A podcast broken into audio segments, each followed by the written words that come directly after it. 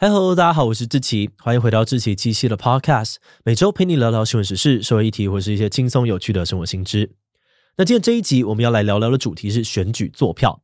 前阵子，二零二四年台湾总统大选落幕之后，社群平台上面出现了很多疑似作票的影片，像是有影片拍到投票箱的隔板内藏有选票，或是选务人员拿着一叠看起来没有折痕的选票，一直唱票同一位候选人，甚至还有选务人员连票都没有亮出来，就直接狂画正字。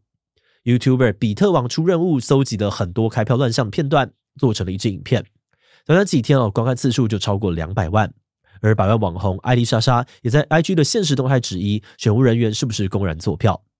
不过面对这些质疑哦，中选会主委李进勇开记者会驳斥说，选举的投票啊跟计票过程都是公开透明的，并且同时受到很多人的监督，不可能有舞弊空间。他强调，候选人阵营如果不接受选举结果，可以依法提起诉讼，只要法院认为有违法作票，他就会立刻下台。哎，台湾的总统大选真的没有作票的空间吗？那为什么开票过程会有这么多的问题？一般的民众对于开票过程有疑虑，又该怎么做呢？今天就让我们一起来聊聊选举作票吧。不过在进入今天的节目之前，先让我们进一段工商服务时间。你是否跟我一样有减重复胖的惨痛经验呢？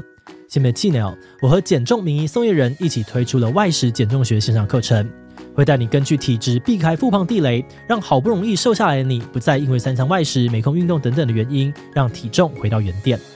课程首先会带你掌握外食判断指南，一眼就能够根据食材类型与烹调方法来找到好吃、便利又能够瘦的日常外食。那如果想要杜绝复胖，那就一定要认识影响减重成效最关键的荷尔蒙体质。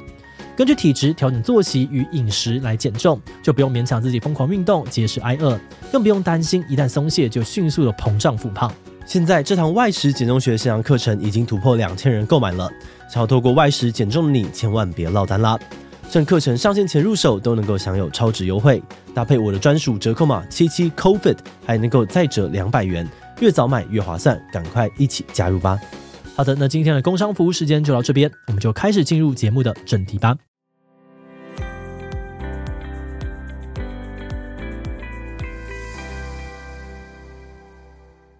在讨论台湾选举有没有作票空间之前呢，我们可以先来聊聊负责举办选举的中选会到底是怎么来的。中选会的全名是中央选举委员会，有一位主任委员、一位副主任委员以及七到九位的委员组成。这些委员呢，是由行政院长提名具有法律、政治相关学士还有经验的公正人士，经过立法院同意之后任命。那因为是由执政团队提名哦，再加上目前的立法委员超过半数都是执政党，所以很多人都怀疑中选会是执政党的打手。那当然，这种疑虑呢一直都有，所以法律也有规定哦，为了保持中立，中选会里面同一个党籍的人不能够超过委员总数的三分之一。而且委员们呢，在任的期间，为了要独立执行职责，也不可以参加任何政党的活动。除此之外，中选会也强调，他们在全国大选是监督机关，实际的选务工作呢，是交由地方选委会来办理的。诶，那说到这里哦，实度上面在第一线执行选务的工作人员又是怎么来的呢？这次的总统大选当中呢，每个投开票所会有一位主任管理员、一位主任监察员，最少八位管理员、两位以上监察员以及一位警卫人员。首先，主任管理员跟主任监察员都必须要由现任的公教人员担任，他们负责管理投开票所的大小事务，包含了清点跟运送选票等等的工作。再来是八位管理员，负责执行选举的相关事务。而这八个人当中呢，三分之一以上要是现任的公教人员，其他则是找大专院校的成年学生或是社会上面的热心人士来担任。然后是监察员，负责监督投开票的作业程序，只要你满十八到七十二岁的社会公正人士都可以担任。他们通常会由正副总统候选人所推荐的政党来推派。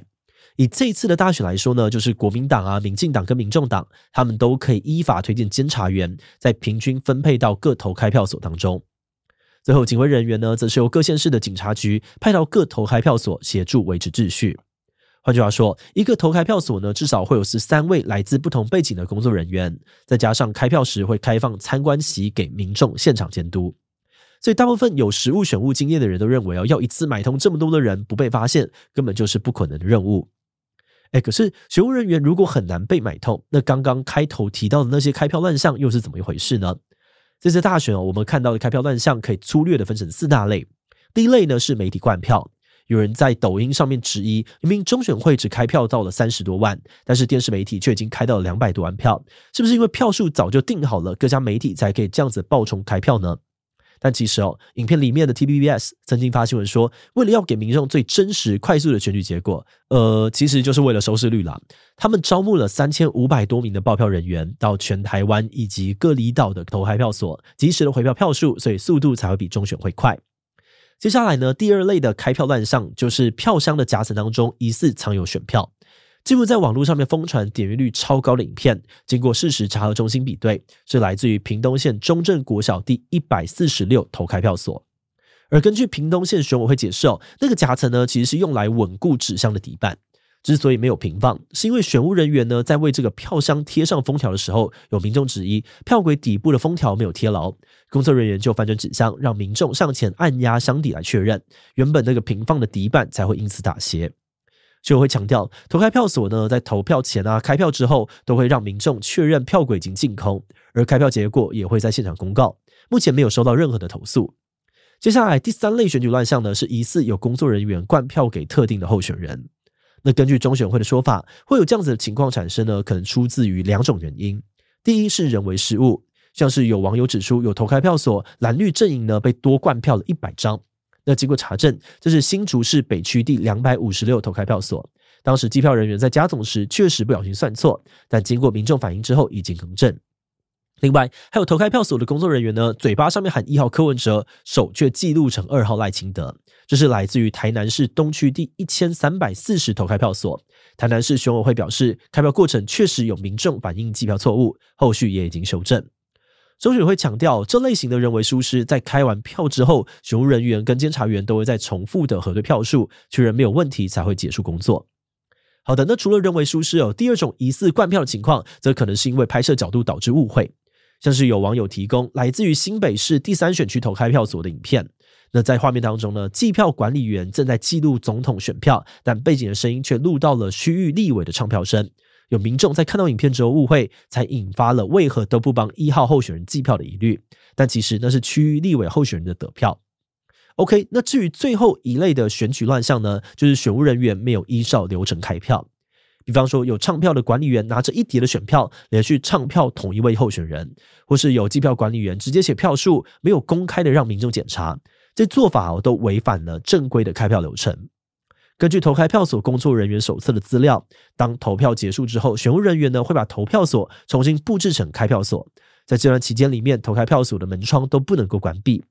接着，主任管理员呢要向观众宣布领票人数之后，才能够正式的开始开票。那在开票的时候，也应该按照检票、唱票、计票、整票计票的流程来进行。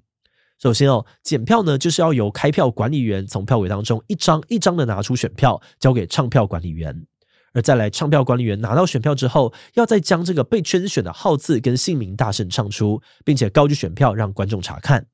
过程当中如果有无效票，也要当场交给主任管理员和主任监察员认定之后再唱票。然后当计票管理员听到唱票之后呢，就应该要同时间复唱，再用正字记录。整票计票员呢，则会从唱票员手中拿到唱过的选票之后，再分类整理。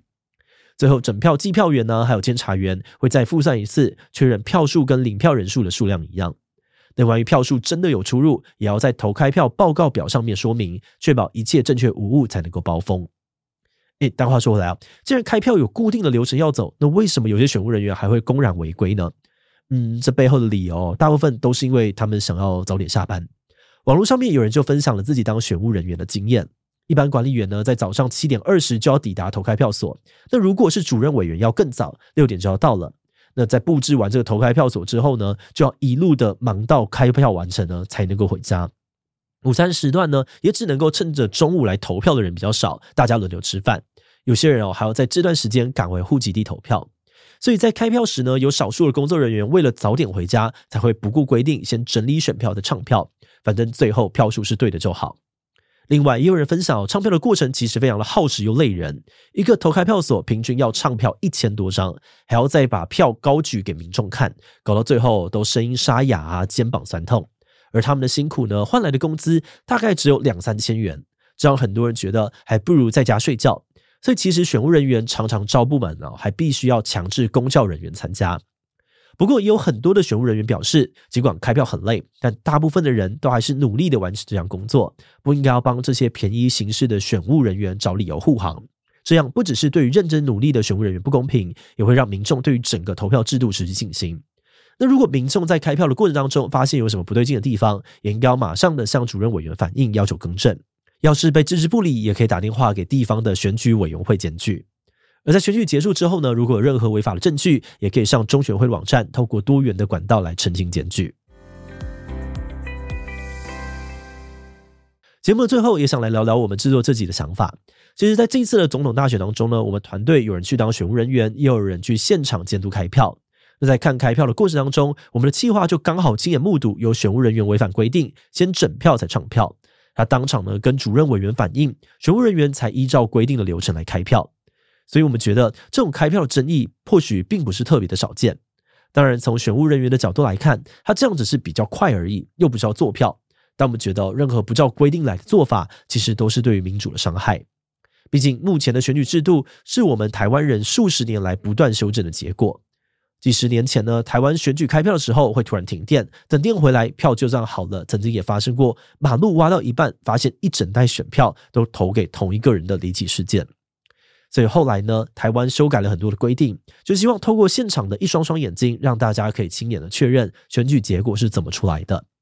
同时这几年呢，也有过很多电子投票或是不在籍投票的讨论，但这些讨论哦多半都因为作票疑虑而没有实现。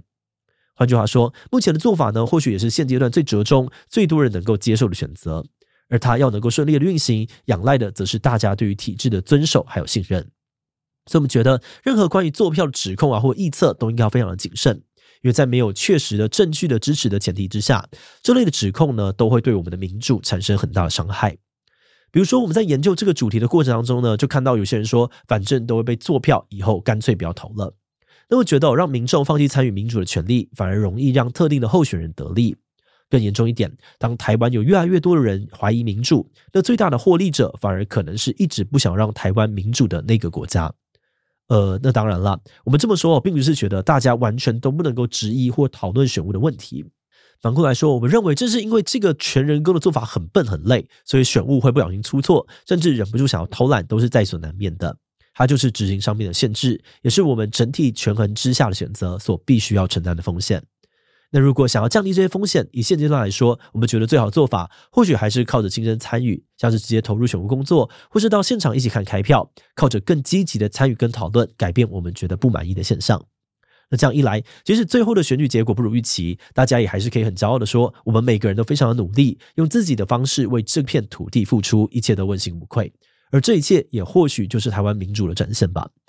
好的，那我们今天关于选举作票的讨论就先到这边。如果你喜欢我们的内容，欢迎按下最多的订阅。如果是对于这集选举作票的内容，对我们的 Podcast 节目或是我个人有任何的疑问跟回馈，也都非常的欢迎你在播 Podcast 的下午行留言哦。那今天的节目就到这边告一段落，我们就下集再见喽。